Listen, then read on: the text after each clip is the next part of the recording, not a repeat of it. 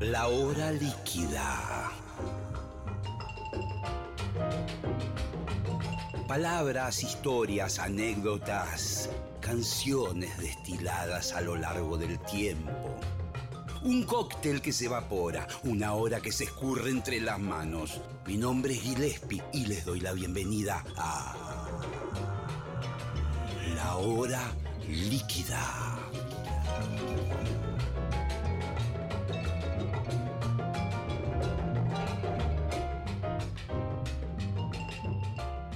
Bienvenidos a la hora líquida, aquí Gillespie. Hoy vamos a conversar con un grosso total. ¿eh? Quien sabe por dónde transitaremos en la charla es Richard Coleman. Ustedes lo conocen. Fricción, Los Siete Delfines, ahora solista, gran guitarrista, gran músico. Y bueno, vamos a transitar un poco en qué anda el querido Richard Coleman. Bienvenidos a la hora líquida.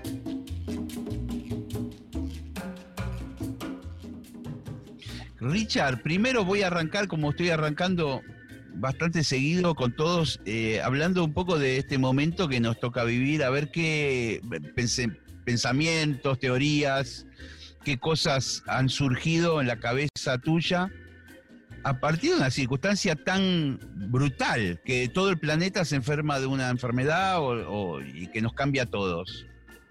Yo creo que cualquier cosa que haya proyectado ya, o sea, es, es, medio el día de la marmota en el sentido que cualquier cosa que reflexiones cada día y cualquier eh, pensamiento que te haga cerrar un poco la idea general, al otro día no sirve más, o sea, se, se reinicia.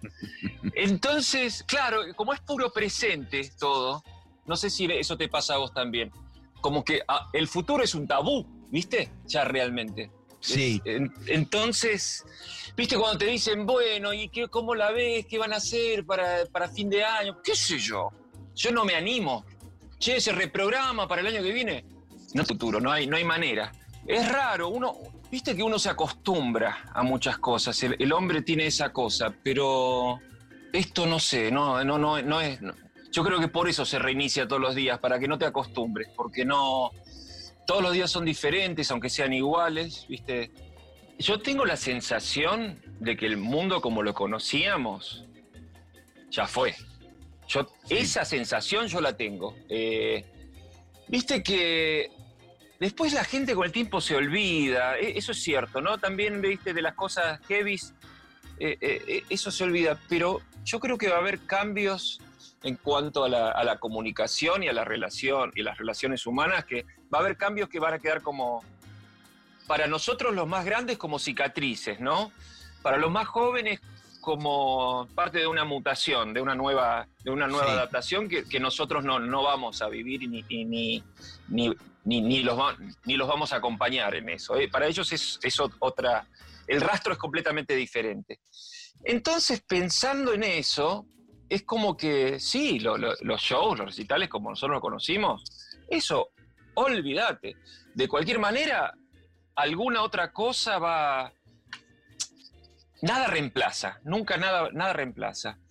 Pero alguna otra cosa va a aparecer en lugar de, ¿viste? Y uno va a tener que aprender a usar esas, nosotros como artistas, a usar las nuevas herramientas de comunicación, y por ahí lo que vamos a tener que replantear, y esto es, y esto, ahora que lo estoy hablando con vos, estoy pensando en voz alta, ¿no? Pero esto, esto es cierto. Por ahí vamos a tener replantear qué es lo que vamos a comunicar, ¿no? El, contenido, porque yo soy de la época de que McLuhan era, era de avanzada, ¿no? Que decía eh, que el medio es el mensaje, ¿no? Realmente. Sí. Pero yo creo que McLuhan ni en su peor pesadilla se hubiera imaginado que algo tan fuerte como hoy eh, digamos, lo que son los medios electrónicos y cómo el mensaje es fundamentalmente la estructura en la cual lo está llevando el mensaje. Lo que yo creo que nosotros los artistas tenemos que, ver de qué manera reencauzar es el hecho del acto presencial, ¿no? lo que sucede en el show en vivo, eh, cuando el artista y el público están en un solo lugar que se genera algo que es más grande, que no es ni lo que hace el, artista ni lo que hace el público, sino que es esa, esa energía de la suma, de esa potencia, que ninguno de los dos la puede controlar, ¿viste? Es, algo que es un toro que vamos navegando entre el público y el artista.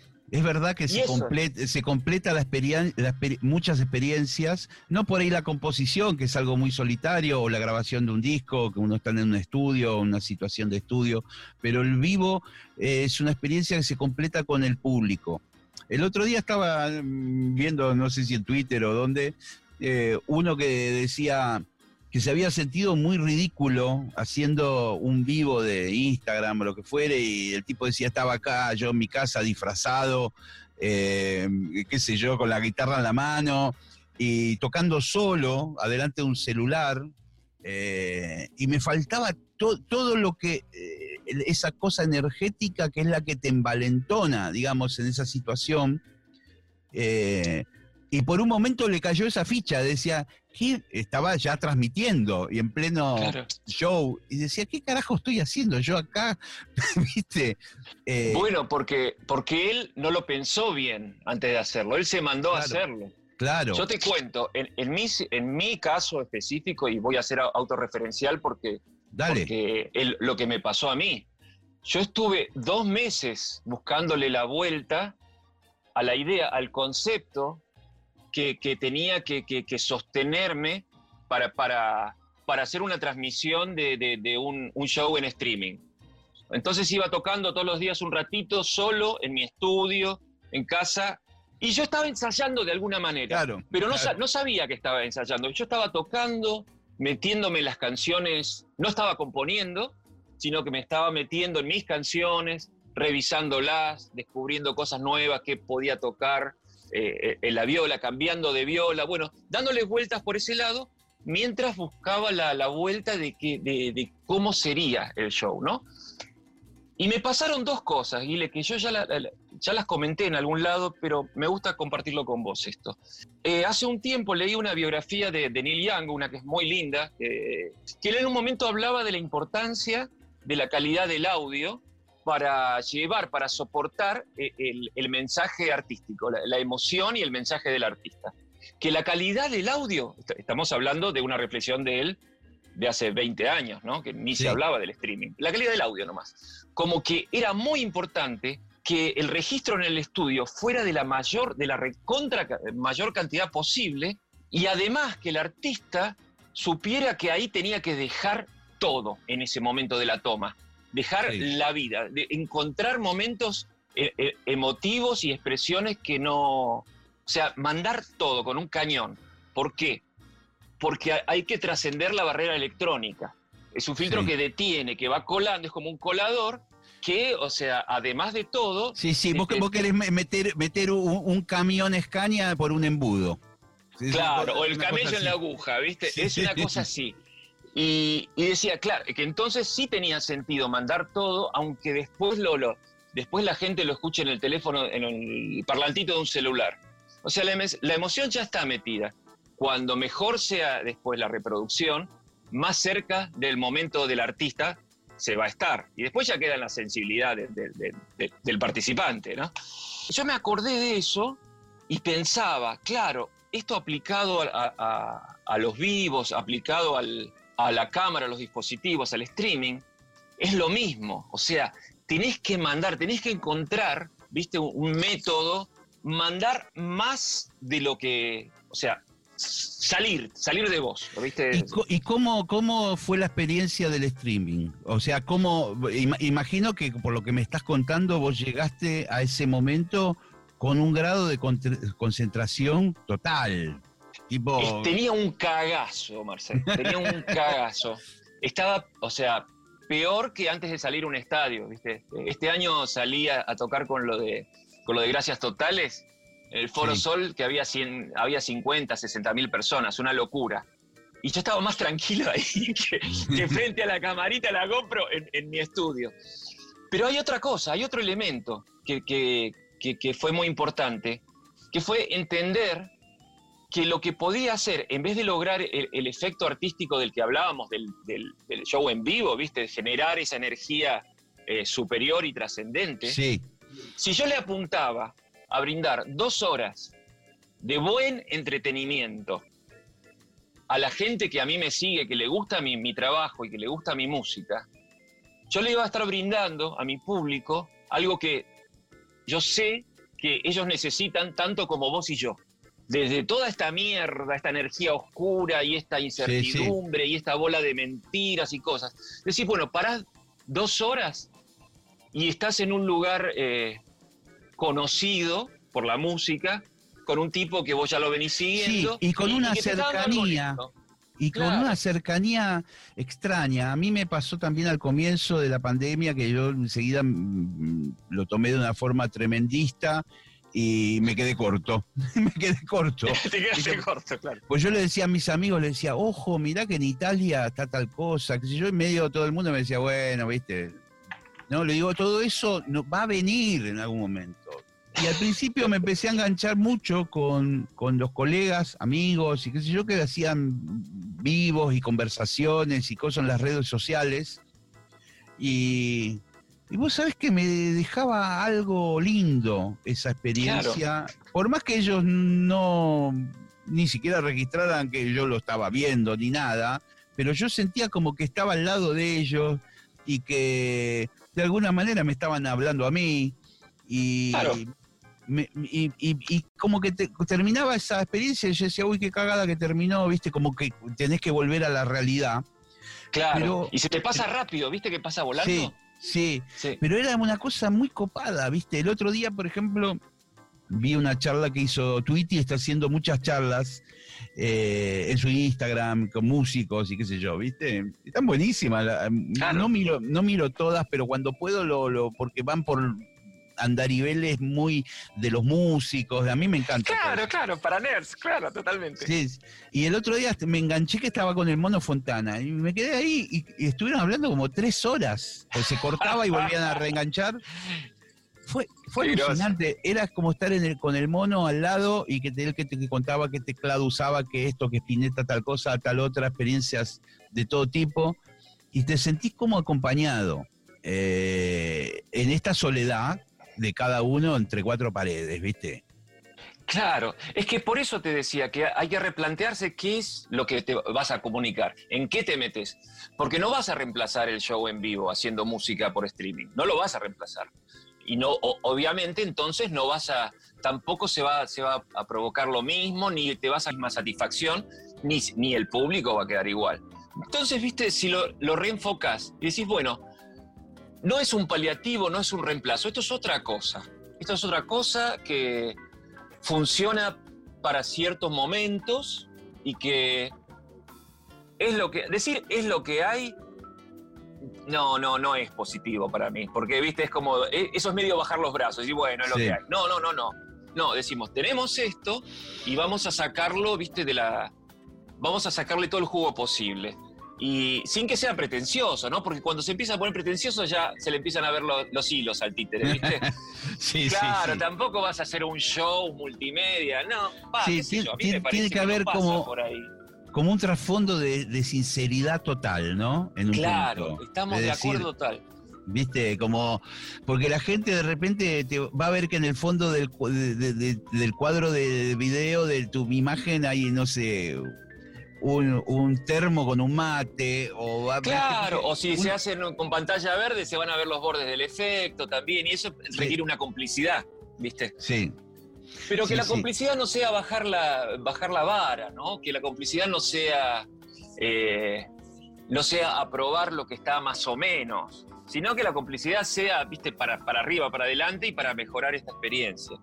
Yo creo que en ese punto se puede hacer cosas buenas y, y, la honestidad que venga también desde que el artista realmente se esmere, que ponga un laburo para ofrecerlo, para que la gente también, o sea, lo garpe con gusto y que, tenga algo, o sea, que, disfrute del laburo del otro. No, viste, que me tiro acá en, viste, me tiro acá en el sillón con la criolla y te canto, viste. Eso no, no suma, viste. Ahí, ahí aparece una, también una, una cuestión que, nos involucra a todos los músicos, que es que hay como dos posturas al respecto. Hay una que es como de tratar de, en este momento donde no se va a generar ningún tipo de entrada económica por shows, eh, hay como dos posturas al respecto. Están los músicos que salen y hacen todo gratuito y están los músicos que sostienen que, que bueno, loco, si nosotros cobrábamos naturalmente y nuestras vidas, la de la gente que labura con nosotros, eh, seguir tratando de cobrar por esos conciertos que implican un trabajo, eh, como vos Claro, claro, claro. Eh, ¿qué, qué, opinas al respecto? Porque hay gente que, bueno, que, se que tuvo una especie de incontinencia de, bueno, yo voy a empezar a tocar todos los días eh, gratuito en mi red social y... Y eso para mí le hace mal al hecho artístico, digamos, porque ah, para mí, viste, y además es como que eso baja la vara para mí, porque de alguna manera está, está justificando hacer las cosas de cualquier manera, que eso no es así, porque si vos sos un artista y estás a donde estás, es porque hubo mucho, mucho trabajo puesto, no solo tuyo, sino de la gente que laburó con vos para, para hacer los productos. O sea, el producto, eh, digamos, musical, sea la canción producida, ¿no? el disco, de, yo ahora digo la canción producida porque ya el disco no, no existe como físico, pero digamos, lo que es la grabación y la producción de un disco lleva músicos, ingenieros, eh, ingenieros de mastering, un montón de gente que va laburando ahí para que, para que el producto sea excelente. Se trata de eso. Y para los shows en vivo también, o sea, vas vos con los músicos, se arma todo, el lugar tiene que ser lindo, tiene que tener un sonido que esté bien, o sea, hay una cantidad de gente laburando para que eso funcione. Ahora, si vos vas a hacer todos los días, vas a tocar un par de temas con el, micrófono del celular tirado en tu cuarto, y eso o sea, eso también confunde a la gente, porque la gente piensa que, bueno, que la música es eso, ¿viste? Porque, ¿viste? Uno tiene que cuidar la altura de, los proyectos. no, le, podés pedir a la gente que sea exigente si vos no lo sos con vos mismo. Claro, claro, claro. Y además, en el caso nuestro, como hablábamos hace un ratito, eh, digamos, de una, de un oficio que tenemos nosotros que en este momento parece ser eh, uno de los más castigados, eh, cuando aparece gente que, lo, regala ese trabajo por X motivo personal o de su situación que es buena económica o lo que fuere, medio en la oferta, eh, mucha gente va a decir, no, bueno, yo miro todos los días el vivo de fulano, que es Gratarola, y una especie de todavía eh, acefalía en la forma que nos estamos manejando, ¿no? Claro, eh, yo creo que cada uno tiene que cuidar, digamos, la, como sabe, cuidar el hecho artístico. Porque es cuidar la música y es cuidar el mensaje de la música también. O sea, no, eh, hacer un fogón todos los días desde tu casa y, hacerlo gratis. Porque lo de hacerlo gratis, yo, hace años que eh, me voy a otro lado, ¿no? Pero yo siempre tuve mis pruritos con, con los shows gratuitos, ¿viste? Con los shows que, que organiza cultura y gobierno. Claro, porque en un punto está bien porque es necesario, está bueno ofrecerle a la gente algo, ¿viste? Para que se entretenga. Pero hay un punto en el cual es jodido, pasa que es, es, subjetivo porque siempre la realidad nos pasa por arriba, ¿no? Pero en un mundo ideal, en una situación ideal, o sea, uno como público eh, tiene que poder elegir al artista que quiere seguir. Sea grande, chico, en, un pub en un estadio. Sí. Y, lo elige garpando. Y bueno, y en estos shows de streaming, lo que hay, que tiene que ser, eh, que tiene que evaluar la gente, que por eso digo que no es cuestión de, hacerlo así nomás como viene, tipo fogón, sino que tiene que haber un trabajo previo que, que uno como artista hace y que por ahí a veces hay, que explicarlo, ¿no? Porque la gente no entiende que, no, es que uno se sienta y toca y ya sale mágicamente. Uno, uno piensa en un show, piensa una lista de temas, un desarrollo, uno repasa los temas, le busca algo más lindo, pensás, bueno, de qué manera presentarlo. En este caso de streaming, por ejemplo, en mi caso, pensás cómo presentarlo, con esta viola, con este sonido, después cómo te conviene más. O sea, una cantidad de cosas, un laburo que, no es eh, espontáneo, sino que es una dedicación hasta que vos sentís que estás a punto para hacerlo. Y, bueno, y eso fueron, qué sé yo, tres semanas que estuviste laburando solamente en eso, sin laburar en otra cosa. No estás pagando por las dos horas de, que el tipo estuvo tocando, sino que por el, todo el tiempo que estuvo antes hasta llegar a ese momento. Pero por ahí la gente no se da cuenta. Escúchame, pero sí, es... es eh, Viste, es lo mismo que vos vas, no sé, a un luthier, que es el mejor, y que estuvo 30 años para conseguir su sabiduría, su maestría en su... Y vos le decís, dale, loco, es media hora, dale. Pará, flaco, es, media hora, pero estuve 30 años hasta que me di cuenta que tengo que usar esta herramienta, esta lista para tal cosa, y que no te se desbalance el, el, mango y te trastee, ¿viste? No es media hora. no, claro. Bueno, mi querido Richard, vamos, vamos, y yo voy a ir por otros andariveles en la charla. Vamos, vamos, vamos, dale, dale. Pero vamos a ilustrar con música con algo. ¿Qué ponemos ahora? ¿Un temita? Poné días futuros, que la letra parece a propósito, Dale, dale, vamos a escuchar un poco de tu música. Contame un poco este tema de qué disco es y todo eso. Bueno, Días Futuros es un, es un tema que forma parte de mi último álbum, eh, que se llama Fácil, que salió en el 2017, ya. Y... Toqué yo ahí. Claro, vos tocaste en el, el ritmo cuando rima, que es la que viene antes, creo. Y claro, boludo, qué lindo. Bueno, bueno, fue una de las últimas sesiones, claro. el, último, el último jugador. qué lindo. Sí. Y bueno, el disco quedó muy bien. Y Días Futuros es una. Es una versión. Primero se llama Días Futuros como homenaje a, a una banda de crowd rock que se llamaba Can, que eh, una banda alemana de los años 70 que hacía una música muy interesante, que, ah, bueno, una música que a mí me, gustó mucho, que influyó mucho también en, el trabajo de, Brian Eno y David Bowie para la época del disco, de, la trilogía de Berlín, eh, el disco Héroes, por ejemplo. Bueno, esta banda tiene que ver con eso. Y tienen un álbum que se llama Días Futuros, eh, que a mí siempre me encantó el nombre y la tapa del disco. Eh, y bueno, estaba trabajando en esta canción y, ah, y tengo un libro sobre todo el, crowd rock, no me acuerdo quién es el escritor, pero hace todo una, un, estudio eh, sobre lo que fue toda la música alemana de los años 70 y hasta el principio de los 80, que se llama Días Futuros. Entonces estaba acá en mi estudio trabajando eh, en la canción esta que todavía no tenía letra, ya tenía más o menos la estructura musical, que es re post-punk y es dura, ¿viste? Tiene algo, algo medio alemana. Y de repente estoy mirando mi, biblioteca, que se ve ahí atrás, creo, hay algo de mi biblioteca. Y, veo el lomo del libro, el lomo veo nomás, ¿viste? Sí. Y digo, ¿qué dice días futuros? Digo, tengo que hacer un tema, tengo que escribir sobre eso. ¿Entendés? Como que, no es que agarré un libro y me puse a leer, ¿viste? O sea, eso que, que agarro el, el, lomo del libro o leo la contratapa y ahí me sale una idea para un tema. Eso está bueno. Entonces, a partir de ahí escribí toda una especie de versión y la canción habla como de la posibilidad de, poder proyectar un futuro para negarlo, para poder decir no future de nuevo.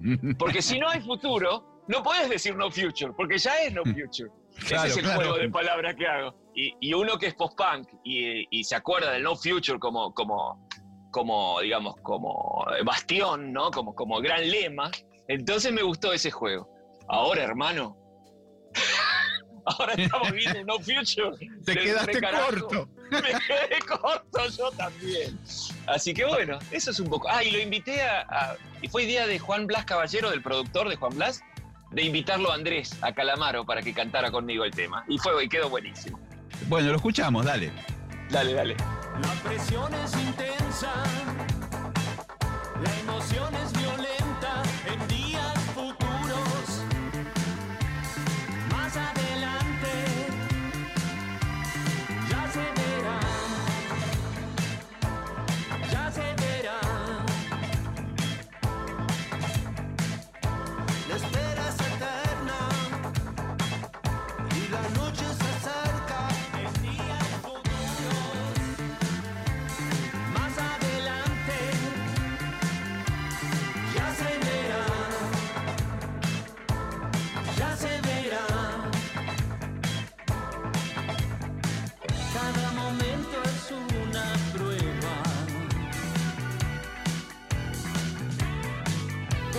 pasado es la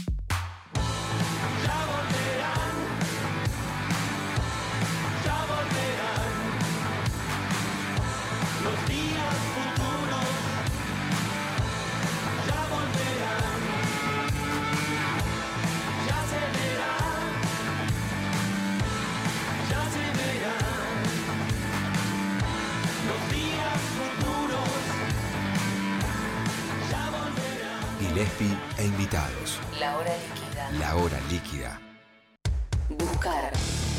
Conectar. Conectar. Encontrar. 93. Nacional Rock. 7. Universidad 29 de julio de 1966. de los Trabajadores. Dictadura de Onganía. Intervención de universidades. Y al que no le gusta, Por la autonomía. Universidad Pública. se jode, se jode. 29 de julio de 1966. La noche de los bastones largos. Educación pública. 9, Memoria. 3, Verdad. 7. Justicia. Nacional. Rock. En el aire de Nacional Rock pasan cosas como esta. Estrellas, constelaciones, fugaces, datos, información, compañía y música, porque estamos en la luna con Grisel D'Angelo. Personas transmitiendo desde la luna, el primer programa radial desde la luna y en cuarentena, sí, con Agustín Camisa. Porque sí, porque no. Vaya uno a saber, pero así se dio y usted lo puede disfrutar aquí. Luna. Estamos en la luna. Lunes a jueves, de 21 a 0. Tranquilando. Y Grisel D'Angelo. En 93.7 Rock. Nacional Rock. Que salga la luna. 93.7 Estamos en Instagram. Nacional Rock 937. Gillespie e invitados. La hora líquida. De 20 a 21. En 937. Nacional Rock. Seguimos con Richard Coleman aquí en la hora líquida. Eh, qué interesante que se habla con vos, loco. ¿eh? La verdad, Ah, qué lindo, siempre, lindo. Siempre me pasa lo mismo y nos ha pasado fuera de programas. Eh, recuerdo Sí, cuando- se- eh, una cenita ahí que nos mandamos en frente al, en la costanera. eh, con Juan, con, cuando fuimos con- con Juan Blas. Con Juan Blas, eh, vos completamente vegano, impecable, nosotros un desastre, un desastre. Qué vegano, boludo. Como, Bueno, pero viste- como seres vivos yo.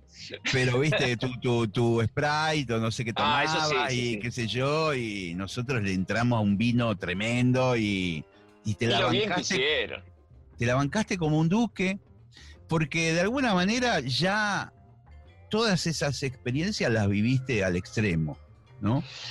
Y si al extremo es, una, es un buen es, es un- una buena manera de decirlo. O sea, la, la que me habían asignado para, para toda la vida, ¿viste? Ya me la tomé Sí. antes de los 40. Entonces ya está, me quedé sin, ¿viste? Sí, Me quedé sin crédito. Es, es loco, es como que hay varias vidas en uno, ¿no? Eh, yo creo que con la perspectiva del tiempo uno lo va notando. En el principio uno está, uno va, va, va, va, va, pum, va, va, va, va, pum, Sí, y seguir, ¿viste? Alguno queda en el golpe, alguno se va quedando en el camino.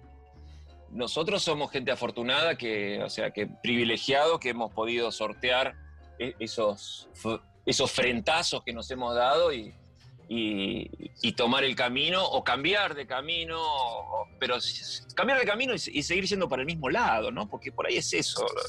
Cambiar el de camino no, no significa que, que vayas que, que- que- tu objetivo sea otro. Por ahí vas, por el camino que parecía que estaba más, que está más adoquinado y, parecía muy romántico, pero te rompe el auto, ¿viste?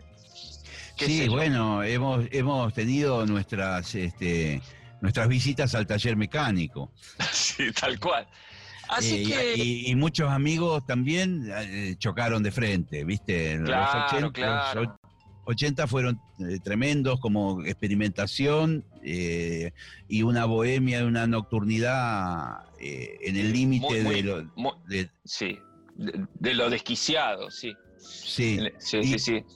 ¿Y cómo, cómo digamos, ahora me, gustaría meterme más un poco en tu viaje musical, que vos perteneces a una eh, generación, eh, por ahí me incluyo en, e- en ella, por ahí desde un costado distinto, yo con la trompeta y el mundo del jazz insertado en el rock, como una cosa más rara, pero lo, lo- tuyo fue, vos sos eh, protagonista de esa generación que empezó con buena onda, por supuesto, pero como a, a mostrar una cosa que no era ni Charlie, ni Spinetta, ni, ni eso, ¿viste?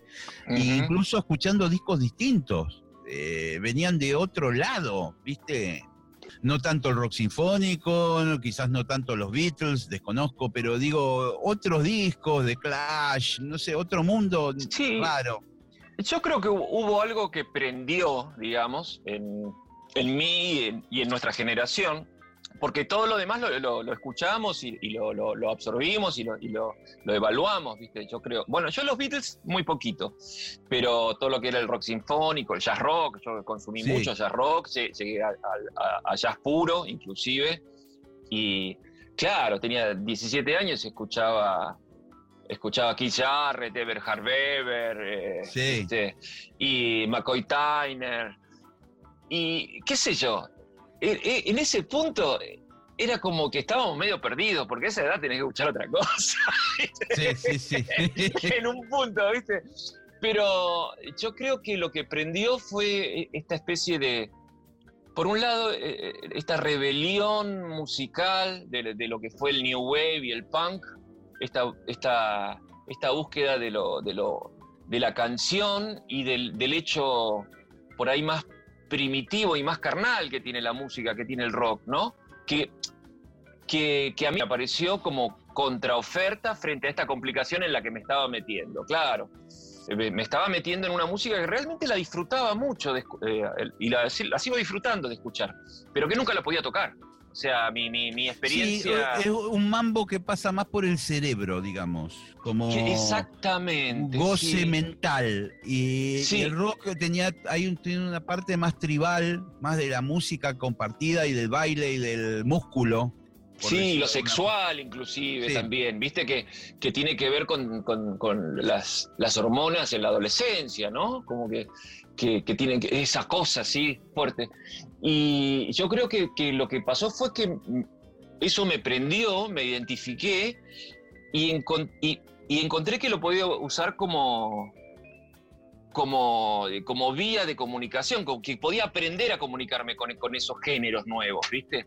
Eh, a partir de ponerle de, de Police y Talking Heads, a mí se me abrió un mundo de posibilidades. Yo creo que con esas dos bandas fundamentalmente.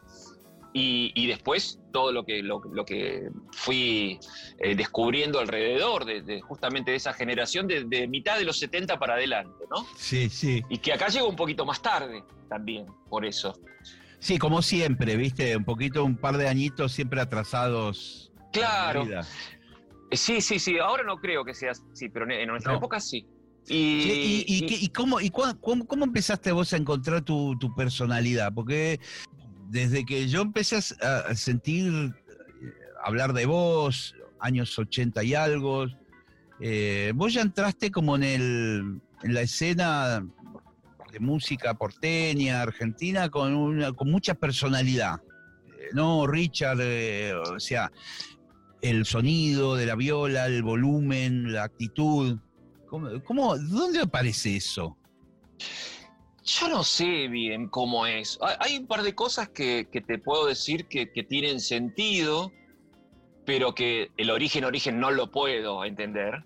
Pero, digamos, mi necesidad siempre de hacer algo diferente, eso estuvo desde chico, ¿entendés? Entonces, ya más de ahí no lo puedo rastrear. Pero, claro, ponele, yo en quinto grado iba al colegio con zapatos con plataforma, ¿entendés? Y, y, bueno, y, y mi vieja feliz. Entonces, eh, creo que, bueno, ya viene por ese lado todo. Qué bueno, Sí. genial, claro. Claro, claro, viene por ese lado. O sea, yo quería ser distinto, ¿viste? Entonces, y eso me lleva a. Bueno, siempre fui muy lector. Ahora de grande no, tanto ahora soy más vago para leer, pero, pero de, de chico siempre fui muy lector. Y realmente yo creo que las lecturas me han influido mucho en, en- en mi formación, ¿no? Y, y en Bueno, mi- lo, mi lo que pasa personalidad. que eh, salgo en tu defensa también y en mi defensa. Eh, digamos, la forma de, de- de curtir otras cosas distintas era a partir o de los discos o de la lectura, porque lamentablemente lo- en los medios audiovisuales era la televisión y, y era la, eh, tenías que poner, fumarte la tuerca, no sé, por decir algo. O sea, viste, no, no reflejaba lo que nos gustaba. claro, claro, claro, claro. No, está muy bien. Claro, bueno, y, y imagínate que era mucho más sencillo controlar todo desde ahí, digamos, el, el- el contenido cul- cultural que, que- que recibíamos por los medios electrónicos era, era muy plástico, era muy, muy- estaba muy, muy, muy controlado. Pero bueno, el viaje de la lectura, ¿no? Y el viaje de la música y el interés y uno que tenía ideas. Entonces, por ahí, viste, la- mi fascinación por el, por lo fantástico, por la, la ciencia ficción al principio, por Julio Verne, después por, eh, me metí en el camino de lo- de- del misterio y del terror, ¿viste? Eh, es- eso me formó porque me gustaba. Eso ¿Qué tipo me- Lovecraft? Ese tipo de cosas, eh, Edgar Allan Poe, Lovecraft, todas Sí, pero eso lecturas. después, ¿sabes qué, qué fue Ah. lo primero de, de terror que creo que leí? Quiero, sí, sí, sí, el legal fue Carrie de Stephen King, Ah, el uf. año que salió.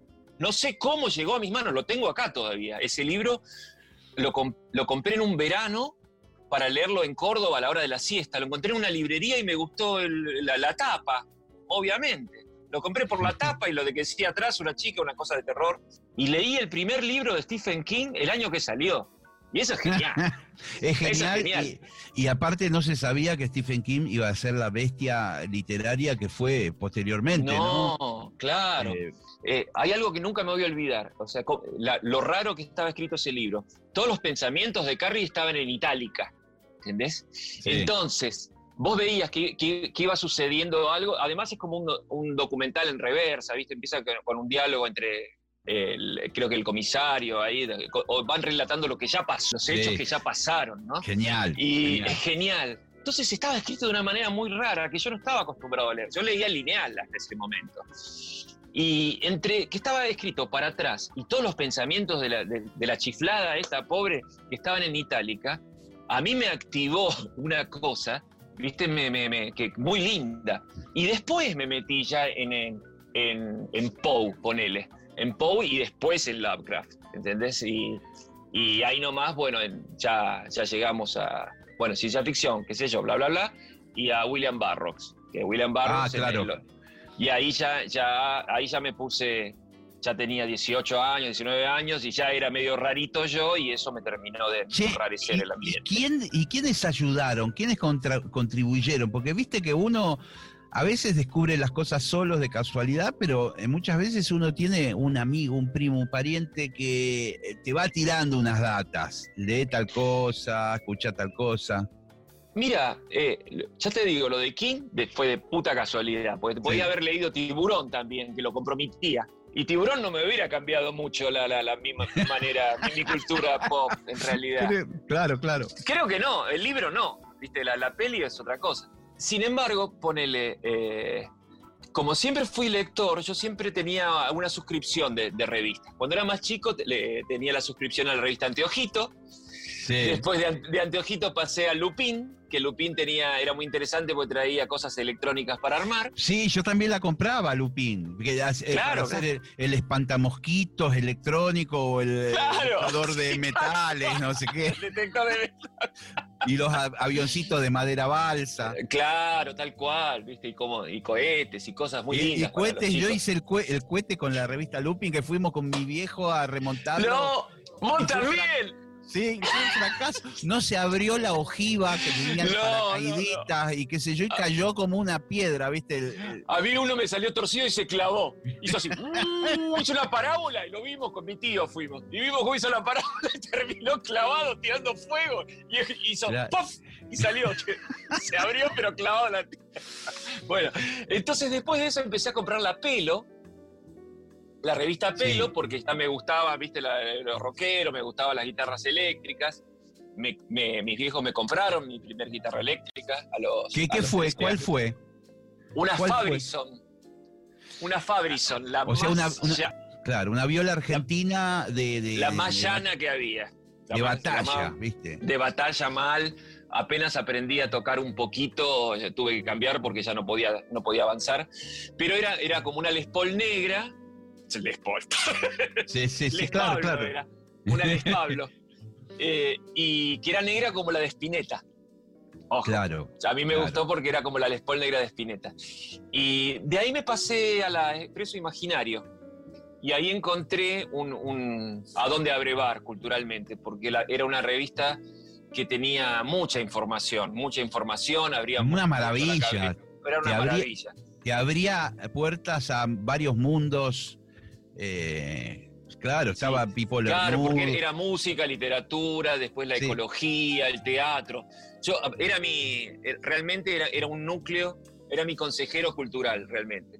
Y se lo he dicho a Rosso, se lo he dicho a Alfredo, Claro. eh, hace un tiempo, viste, le, le di un abrazo y le agradecí lo, lo que él había hecho por mi, por mi formación musical, porque yo no sería quien soy si no hubiera sido por, por el aporte que hizo él desde, desde ese medio. Así que Sí, ahí y- fui y- encontrando. Y, digamos, eh, a ver, voy a ser un poco autorreferencial en este segmento mínimo, pero hubo una noche, hace algunos años, imagínate, eh, estábamos en el Soul Café con Cerati y estábamos conversando y el zorrito iba y venía y qué sé yo, e imagínate sentados en una mesa tomando una birra. Y él me, me dice, me dice, te tengo que contar algo, me dice. Eh, tengo incorporaciones en la banda, después de tantas bandas que había él tenido y movidas, eh, qué sé yo, me dice, vuelve a tocar Richard Coleman conmigo y Samalea. Y a mí, yo le dije, loco, van a, tienen para ser dulce en esta banda porque era como cerrar un círculo de muchísimos años que por ahí empezaron en esta época que estamos hablando. Claro. Y que cada uno hizo su vida, su camino, qué sé yo, y después se vuelven a juntar con un camino recorrido cada uno. Como 30 Eh, años después. Este. O sea, Ah, volver ¿qué a tocar parece? era un juego de niños, digamos, eh, tocar juntos. Era maravilloso, Gillespie, era maravilloso. Éramos gladiadores, boludo. Era tremendo. Se armó una banda más con Nalé, con Fresco. Hicimos un equipo de uh, maravilloso porque nos llevábamos tan bien, además. Y, la música que hacíamos era un, reloj. Realmente era un disfrute. Era, o sea, obviamente Gustavo era Gustavo y era sin duda era, era el líder, ¿no? Eh, pero nos pasábamos la pelota en el escenario que era una maravilla. Realmente fueron Sí, de los vos, momentos. eh, digamos, como guitarrista, eh, te tocaban partes que, que eran de un eh, gran protagonismo guitarrístico. Claro, claro, claro. Sí, sí, sí, me la pasaba, por eso te digo, me pasaba la pelota tranquilo, dice, tocalo vos así yo canto tranquilo. Porque lo fundamental era que sonara, ¿viste? Y, y yo te cuento, te cuento una, una intimidad, una cosa que, que me, no sé, por- me, me acuerdo, no me acuerdo siempre de esto. Yo eh, te lo como- quise contar eso porque nunca lo hablamos y me acuerdo Claro. la felicidad que tenía Gustavo, que venía de tocar siempre con músicos muy jóvenes en sus últimos eh, proyectos. Y me sorprendió a mí que volviera como a, a las roots, a, a a las raíces de, de- de- de sus primeras bandas y qué sé yo, y a volver a tocar con los músicos que habían comenzado, digamos. Es que es muy groso. Bueno, cuando estaba armando la banda, eh, Gustavo también tenía dudas con los bateristas y yo le dije, llámalo a Fernando, le dije. Pero, y, y él me decía, sí, lo que pasa es que para este disco, viste, Fer tiene ese, ese groove, pero me parece que es muy fino. Para, yo quiero una cosa más, más, más animal, más carnicero, más carnicero. Y yo le Sí. digo, vos, vos llamalo a Fernando, que él lo puede hacer. Y entonces lo llamo a Fer, le digo, Sí. Fer, ¿qué haces? Nada, viste, hablé con Gustavo, está armando la banda, pero tenés que romper palos, le dije, boludo. O sea, le dije que estabas tocando como un carnicero, le dije. Ah, bueno, bueno, bueno, me dice, o sea, no te pongas fino porque no es lo que, esta vez no es así. Viste, le avisé. Entonces entró Fernando, viste, con la- sacando, sacando músculo y obviamente, o sea, tenía con qué. Era con, salvarlo un poquitito de que quiera. Claro, era la porque. Samalea venía como de, de unos proyectos propios muy en la onda del world music y Claro, venía muy fino, muy Claro. fino. Sí, venía Y- y fino, acá- venía fino. claro. Y acá tenía que tocar temas que había grabado el Bolsa. ¿entendés? Claro, claro. Bolsa es heavy, es un talento, pero tiene un golpe que te parte, ¿viste? Sí, sí, y. Fernando sí. lo tiene, simplemente tenía que, te- tenía que ser requerido el golpe. Así Sí, que bueno, y, y- y esa, esa- esa experiencia, no te digo, eh, digamos, en, en la medianía de, de- de la carrera, en la mediana edad, no eran ya pendejos, pero les toca subirse a un barco que los llevó un añito, dos o tres, al gran mundo de las giras, de los conciertos enormes, gigantes, la- la- la- toda la miel de, de la música eh, abrevada. ¿Cómo, cómo fue, ¿Cómo fue esa experiencia? Fue muy lindo, fue muy lindo. La verdad que fue muy, muy importante que, que- que haber llegado a eso a esa altura de mi vida también. Yo estaba, lo que hablamos hace un ratito, yo estaba, hac- hacía tres, tres años que tenía de sobriedad cuando empezamos a trabajar en Ahí Vamos Mm. que, que fue algo que muy importante también y fue bárbaro que me agarrara en, en este estado, ¿no? En, en este estado que todavía sigo con- eh, conservando, porque realmente lo disfruté de una manera que por ahí, o sea, de pendejo estás en otra, pero por ahí de, de grande, y si no hubiera estado con, con- como estoy, no, no me, o no me lo hubiera bancado, lo hubiera bardeado, me hubiera cansado, no lo hubiera disfrutado a full, digamos. Yo lo disfruté muy bien, mucho.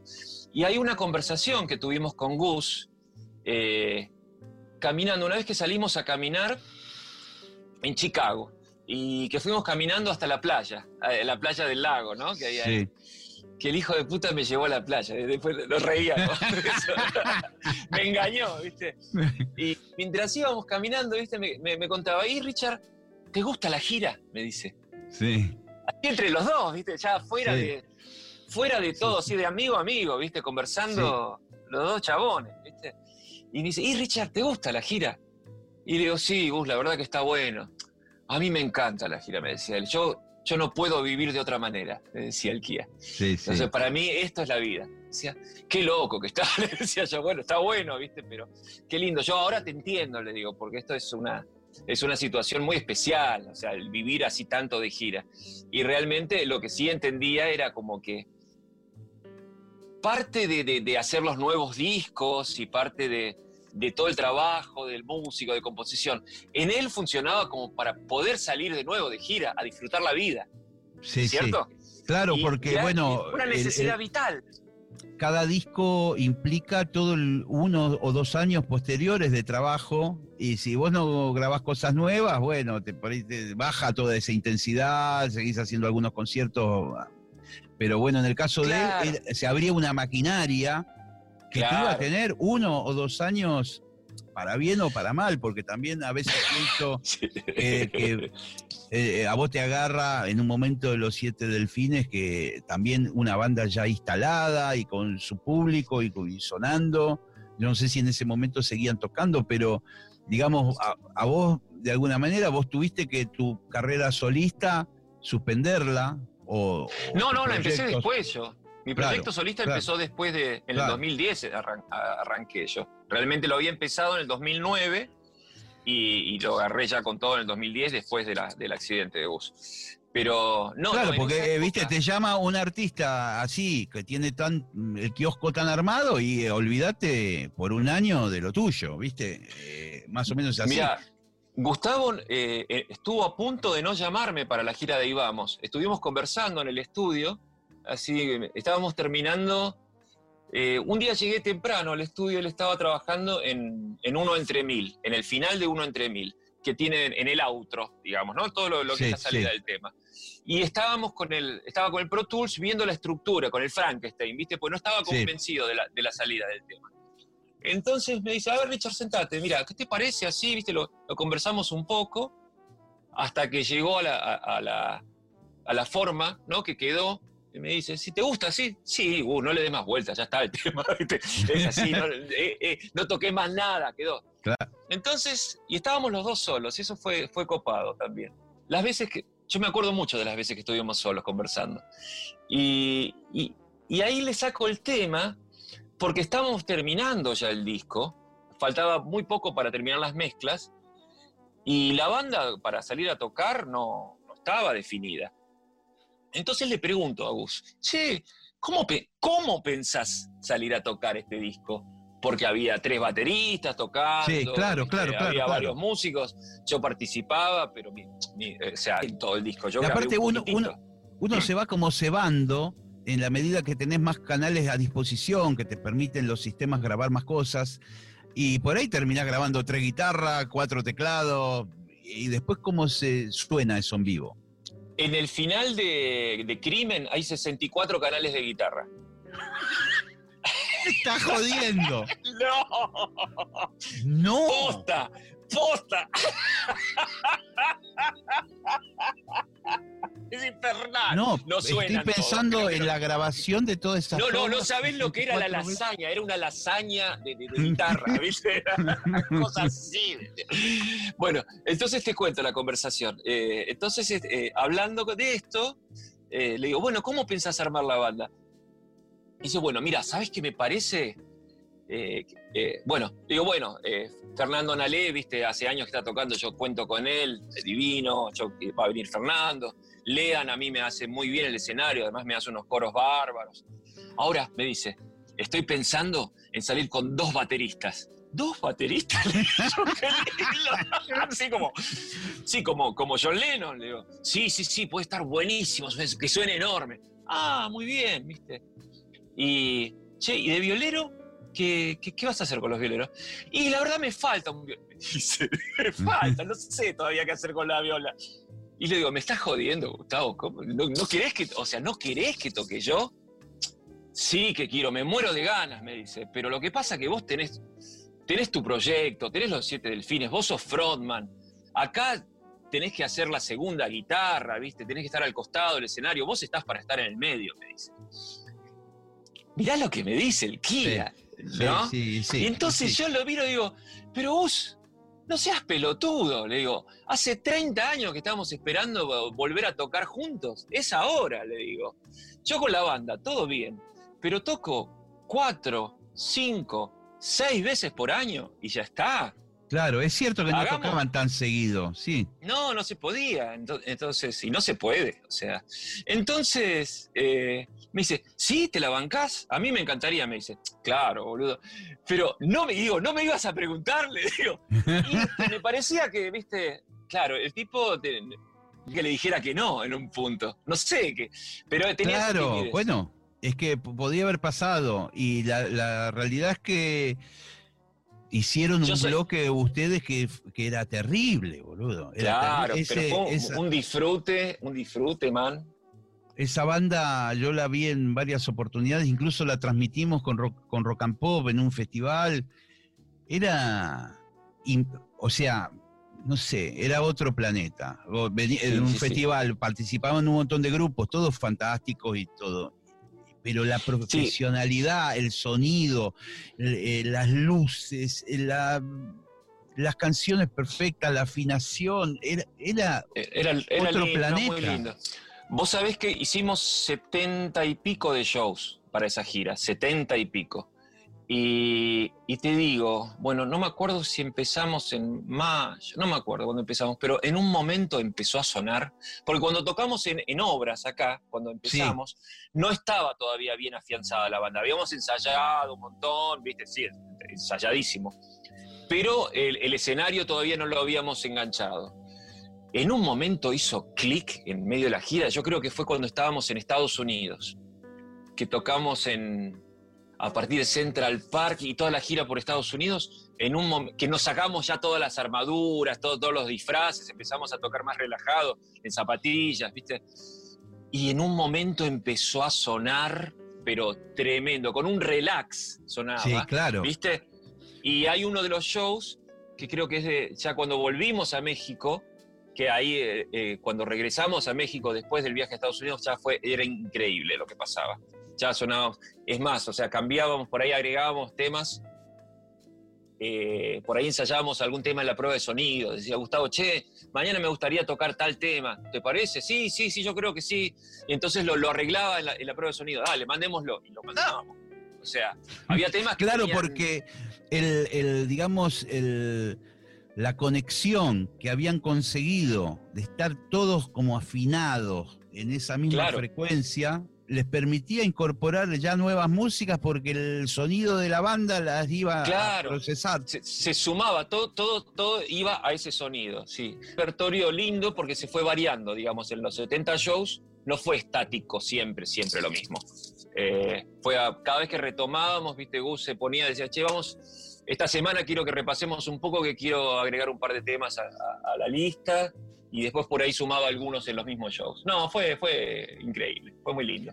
Fue increíble, quiero que sepas eso, ¿viste? Porque a veces uno está en la vorágine del día a día y bueno, pero ese momento a, mí me ha pasado, te vuelvo a repetir, estaba en el camión de la radio, estábamos transmitiendo, había un montón de grupos, todos los grupos eran fant- fantásticos, gente amiga, con su repertorio.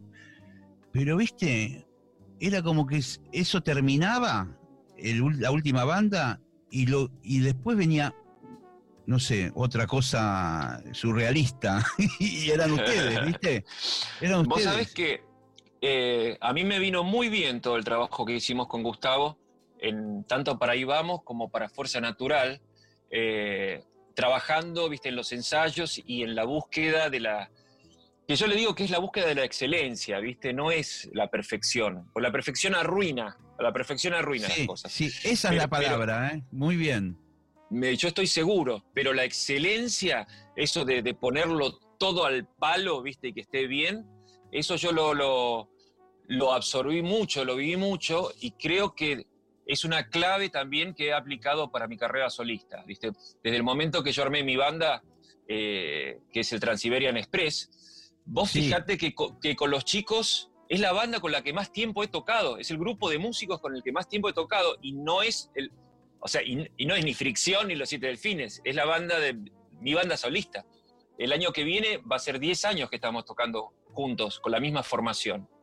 Y es increíble porque, bueno, pues son todos re profesionales. Bueno, Gonzalo Córdoba, viste, me acompañó en Fuerza Natural, viste, fuimos Sí. todos en la gira hasta con Gus.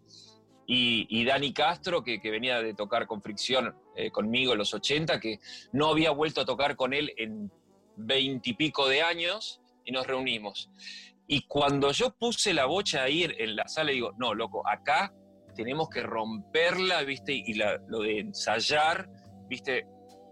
Pasarse de rosca, ¿viste? Para que suene lo más que se pueda y que toques en un lugar para 30 personas o para 30.000, que la banda suene igual, ¿viste? Eso, ¿viste? Porque en ahí vamos, eh, en, en Europa, cuando fuimos a Europa, en, en Bilbao tocamos en un pub para 40 personas con Gustavo, nos cagábamos de risa. Taberna tenía la consola entre las piernas, tenía una, una consola Behringer de esas de, de 16 canales, ¿entendés? El sonidista. Y, y para mí era fantástico y Gustavo la pasó también, porque hacía años que no tocaba en un bar, ¿entendés? Pero bueno, la gira incluía un bar. Y, eso, y todo eso mismo, ¿viste? Todo ese aprendizaje en, en la ruta, a mí me hizo muy bien porque como te decía, estando sobrio lo disfruté de una manera que después lo pude utilizar como aprendizaje. Sí, y yo te digo como, como consumidor de tu música y de, afortunadamente tu amistad también, no, noté ese cambio. Eh, eh, yo te lo comenté oportunamente con el disco Incandescente. A mí igual siempre me encantaron las canciones de los delfines y de Fricción, pero hubo como un, giro hacia la excelencia en la forma que vos empezaste a trabajar tus canciones y tus grabaciones. Sí, bueno, y yo creo que tiene mucho que ver con haberme cruzado de nuevo con Gustavo a esa altura de mi carrera y de mi vida, porque fue como... Me inspiró, me, me inspiró mucho su, su pasión, viste, su apasionamiento también, el de no dejar las cosas, bueno, así funciona, sino darle, darle, darle, viste, una, viste, que no se pase tampoco, pero, viste, no dejarlo apenas, bueno, bien igual, como decíamos hace unos años. Sí, ese- ese sí, chiste, ese claro, claro. no, no, no, no, viste, tratar de que de, de- de- de- de llevar todo al máximo. Y, y no es casualidad, entonces, ponerle que mi último disco de los siete delfines, que, que se lo produje yo, finalmente, y prácticamente lo es como si lo hubiera abordado, porque lo terminé yo en casa, viste, toda la, la- la postproducción, viste, Sí. y fue todo trabajar todos los días hasta que se lo di a, a Vergallo para que lo mezclara, pero fue todo un Me acuerdo, trabajo un, un- uno tapa blanco y negro, cementerio. algo Es el el del cementerio. Sí. Bueno, Sí, sí. y ese de alguna manera para mí representa, es, es como mi, es la precuela de mi disco solista, es la, la precuela de mi primer disco solista, porque esa manera de trabajar tenía mucho que ver con lo que estaba absorbiendo de trabajar con el Kia, ¿viste? Y después, bueno, ya Siberia ya está, está buenísimo. Que fue, eh, bueno, en Siberia tocó Gustavo, es la última grabación que hizo él. En el Claro. tema normal, que, que toca, un, toca una guitarra rítmica y el sol, ya no, no, no, no grabó más nada. Y, y bueno, eh, eso fue una, una, una suerte también, viste, que, que me dijo él, che, boludo, ¿no me vas a invitar a tocar a tu disco? Digo, sí, Gustavo, lo que pasa es que vos estás siempre ocupado, ¿viste? Le estaba haciendo su, su networking siempre, cuando estaba en- entre, cuando veníamos a Buenos Aires era imposible encontrarlo, ¿viste? Le estaba haciendo sus relaciones públicas y sus cosas. Y digo, no sé, Gus, cuando, cuando quieras, ¿viste? Armamos la sesión. Así que vino hizo una sesión excelente. El disco que produjo Tweety. Claro, claro. Así que fue todo lindo. Bueno, escuchame una cosa. Eh, tengo que decirte que se nos fue la hora. Y me quedan millones de cosas por hablar. Quería hablar un poco del. Pero no, ni siquiera te voy a plantear los temas. Y muchas gracias por tu tiempo, tu buena onda de siempre. Eh, lo mismo para vos y siempre es un placer hablar con vos, Guile. La verdad que la paso muy bien conversando con vos. Grande. maestro. Hasta la próxima. Chao.